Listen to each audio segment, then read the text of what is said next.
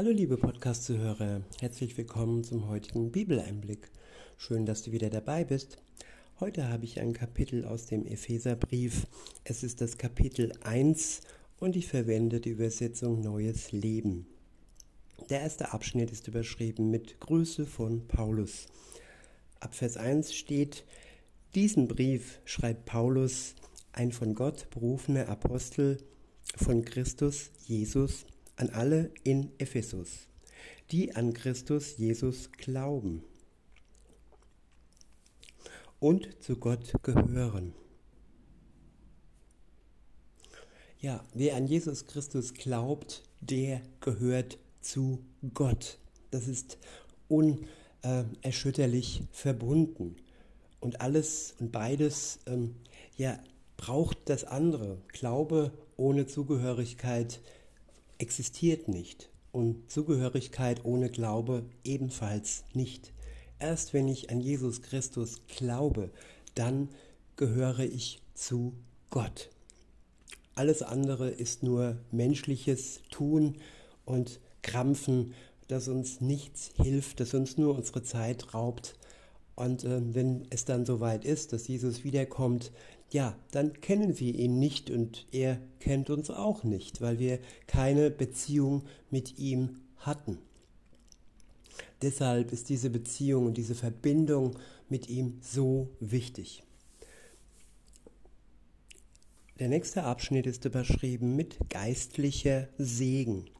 Ab Vers 3 heißt es, wir loben Gott, den Vater von Jesus Christus, unseren Herrn, der uns durch Christus mit dem geistlichen Segen in der himmlischen Welt reich beschenkt hat. Jesus ist zurück in der himmlischen Welt. Er kam aus dem Himmel und ist am Himmelfahrtstag zurück in den Himmel gegangen. Und aus dieser himmlischen Welt kommt zu uns der reichliche Segen. Das Größte ist der Geist Gottes, den wir bekommen, wenn wir an Jesus Christus glauben. Und das, was er bezweckt, sind auch ja, Segensdinge aus dem Himmel selbst.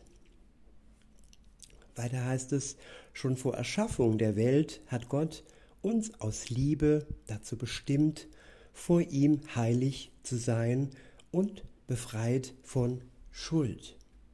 Ja, ein sehr wichtiger Vers, dass Gott nicht irgendwann sich dazu entschlossen hat, sondern dass er schon vor Erschaffung der Welt bestimmt hat, vor ihm, dass wir vor ihm heilig sein können, wenn wir in der Kraft des Heiligen Geistes wandeln und in einer Beziehung mit ihm leben.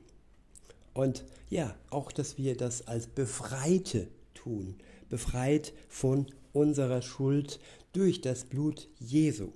Nur so ist es möglich, dass wir frei werden durch unseren Glauben an Jesus Christus, an die Tat am Kreuz durch sein Blut, das uns rein wäscht von unserer Schuld. Der Glaube bezweckt unsere Befreiung von der Schuld. Weiter heißt es in Vers 5, von Anfang an war es sein unverständlicher, unveränderlicher Plan.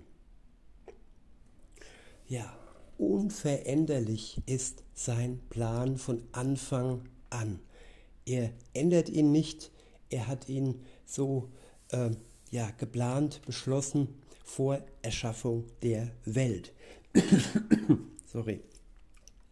Weiter heißt es, ich wiederhole und fahre fort, von Anfang an war es sein unveränderlicher Plan, uns durch Jesus Christus als seine Kinder aufzunehmen.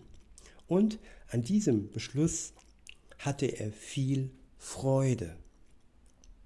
Ja, sein Plan ist voller Freude und Gott freute sich darauf, dass wir durch Jesus Christus ohne Schuld leben können. All diese Einzelschritte waren nötig, die Gott zuerst mit seinem Volk, mit dem jüdischen Volk gegangen ist, mit all den Propheten vor Jesus, der auch Prophet war, aber auch Gottes Sohn und Retter. Er war praktisch das Endstück des Planes Gottes, das nötig war. Und all die, die ihm vorausgegangen sind, all die Propheten, haben mehr oder weniger auf ihn hingewiesen, dass er kommt. Weiter heißt es, deshalb loben wir Gott für die herrliche Gnade, mit der er uns durch Jesus Christus so reich beschenkt hat. Ich wiederhole, deshalb loben wir Gott für die herrliche Gnade, mit der er uns durch Jesus Christus so reich beschenkt hat.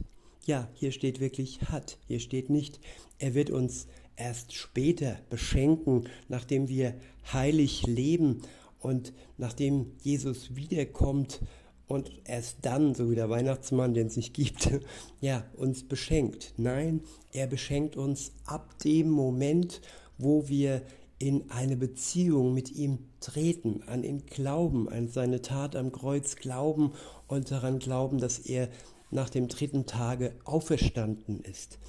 Ab dem Moment sind wir Beschenkte. Weiter heißt es, seine Gnade ist so groß, dass er unsere Freiheit mit dem Blut seines Sohnes erkauft hat sodass uns unsere Sünden vergeben sind. Ich wiederhole Vers 7. Seine Gnade ist so groß, dass er unsere Freiheit mit dem Blut seines Sohnes erkauft hat, sodass uns unsere Sünden vergeben sind. Ja, nichts kann die Schuld aufwiegen. Viele versuchen krampfhaft ein gutes Leben zu führen und die guten Taten den schlechten und der Sünde überwiegen zu lassen. Aber sobald der Mensch ein einziges Mal sündigt, und das passiert sehr früh, ähm, ich denke mir mal, ähm, ein Säugling, Säugling macht es noch nicht, aber auf jeden Fall ein Sündigen, das passiert auch schon in der Kindheit, in der frühen Kindheit, dass ja, das Kind sich bewusst dazu entscheidet, zu lügen, zu stehlen und zornig zu sein, andere zu verletzen. Und dieses Bewusste, ja, das ist dann der Anfang des Übels. Weiter heißt es, er hat uns mit Gnade überhäuft und uns Weisheit und Erkenntnis gegeben. Ich wiederhole, er hat uns mit Gnade überhäuft und uns Weisheit und Erkenntnis gegeben. Ja, die Gnade erzeugt die Erlösung, dass wir ohne unser Zutun erlöst sind von unserer Schuld, reingewaschen durch sein Blut. Und wenn wir dann mit dem Geist Gottes ähm, ja, bestückt sind, dann werden wir nicht nur mit Gnade überhäuft, sondern auch mit Weisheit und Erkenntnis. Erkenntnis der Lüge. Das ist so wichtig, gerade heute, dass wir die Lüge ähm, entlarven, dass wir unterscheiden lernen, was wahr ist, wahr ist, was Gott gewollt ist und was vielleicht Welt gewollt ist, aber noch lange nicht im Sinne Gottes ist. Das sind Substanzen, die die Welt uns versucht ja aufzudrängen und im Willen Gottes ist dies auf keinen Fall. Und dies, um dies zu erkennen, ja, da hilft uns der Geist Gottes, indem er uns Weisheit und Erkenntnis schenkt. Ab Vers 9 heißt es, so hat Gott uns nun seinen Willen erkennen lassen, der lange verborgen war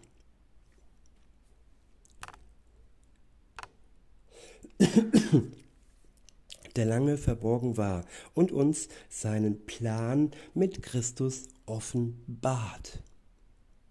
Gott beschloss, wenn die Zeit dafür gekommen ist, alles im Himmel und auf der Erde der Vollmacht von Christus zu unterstellen. Ja, im Moment haben die Bösen noch Vollmacht und versuchen über die Menschen zu verfügen.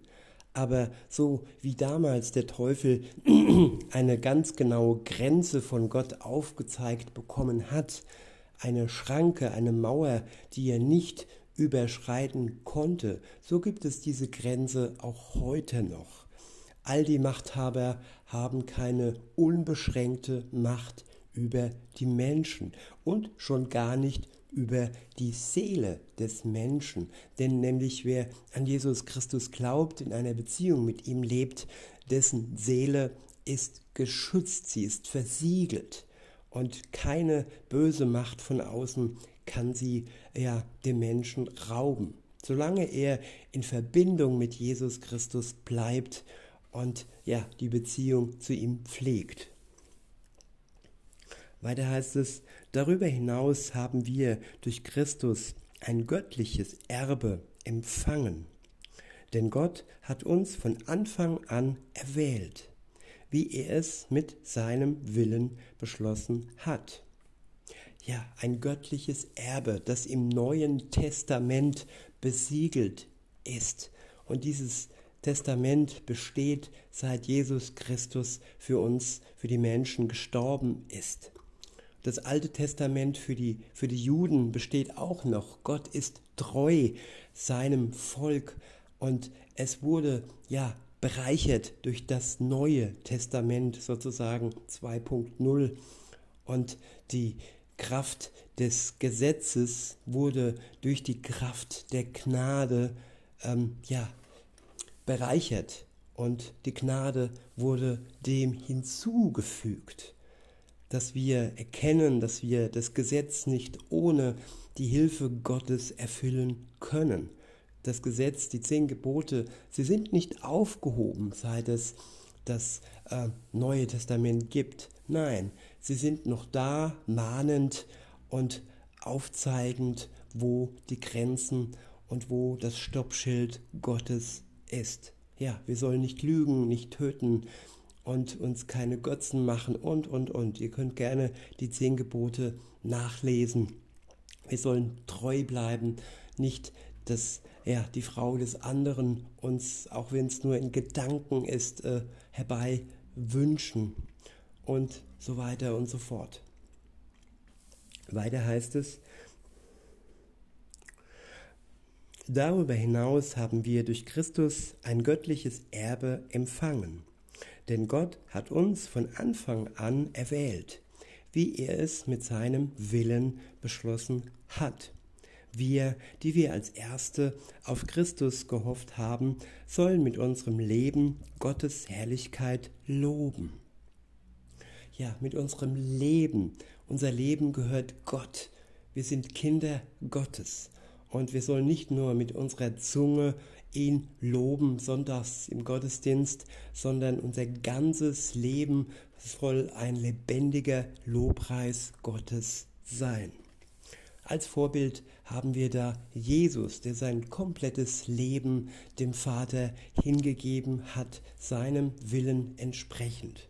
Und am Ende ja, wurde er belohnt mit der Auferstehung und dass er jetzt wieder im Himmel bei seinem Vater ist. Und genauso werden auch wir belohnt mit der Auferstehung oder wenn Jesus wiederkommt mit der Umwandlung unseres Körpers in den Körper, den Jesus hatte nach seiner Auferstehung.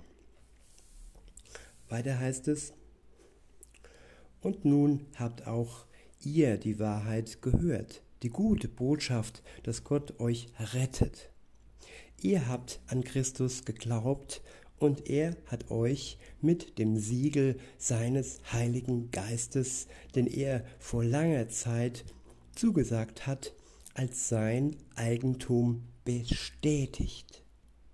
Ja, wir werden bestätigt durch die Taufe, durch das Untertauchen und durch den Heiligen Geist, der uns wohnt und wir sind als Christen versiegelt unangreifbar, äh, unangreifbar dem Bösen gegenüber. In Vers 14 heißt es, der Heilige Geist ist die Garantie dafür, dass er uns alles geben wird, was er uns versprochen hat und dass wir sein Eigentum sind.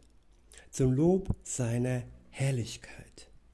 Ja, wir haben praktisch, ähm, sobald wir an Jesus Christus glauben und den Heiligen Geist in uns tragen, die Garantie, den Garantieschein für unser Leben, für das ewige Leben, die Eintrittskarte ins ewige Leben. Weiter heißt es, der nächste Abschnitt ist überschrieben mit Paulus betet um geistliche Weisheit. Ab Vers 15 heißt es, seit ich das erste Mal von eurem festen Glauben an Jesus, dem Herrn, und von eurer Liebe zu allen Gläubigen hörte, habe ich nicht aufgehört, Gott für euch zu danken. Ich bete ständig für euch und bitte den Gott unseres Herrn Jesus Christus, den Vater der Herrlichkeit, euch den Geist der Weisheit und Einsicht zu schenken, damit eure Erkenntnis von Gott immer größer wird. Ich bete, dass euer Herzen, eure Herzen hell erleuchtet werden, damit ihr die wunderbare Zukunft, zu der er euch berufen hat, begreift und erkennt. Welch reiches und herzliches Erbe er den Gläubigen geschenkt hat. Ich bete, dass ihr erkennen könnt, wie übermächtig groß seine Kraft ist, mit der er in uns, die wir an ihn glauben, wirkt. Es ist dieselbe gewaltige Kraft, die auch Christus von den Toten auferweckt und ihm den Ehrenplatz an Gottes rechter Seite im Himmel gegeben hat. Ja, ein Christ hat dieselbe gewaltige Kraft in sich, die auch Jesus Christus in sich hatte und die es bezweckt hat, dass er ja auferstanden ist. Die Kraft hat es bewirkt, nicht er selbst, sondern die göttliche Kraft des Heiligen Geistes hat ihn vom Grab herausgebracht und wieder lebendig gemacht. Und so auch jeden, der an ihn glaubt und den Geist Gottes in sich trägt. Weiter heißt es, die auch Christus von den Toten auferweckt, auferweckt und ihm den Ehrenplatz an Gottes rechter Seite im Himmel gegeben hat. Jetzt ist er als Herrscher eingesetzt über jede weltliche Regierung. Gewalt, Macht und jede Herrschaft und über alles andere in dieser wie in der zukünftigen Welt. Ich wiederhole.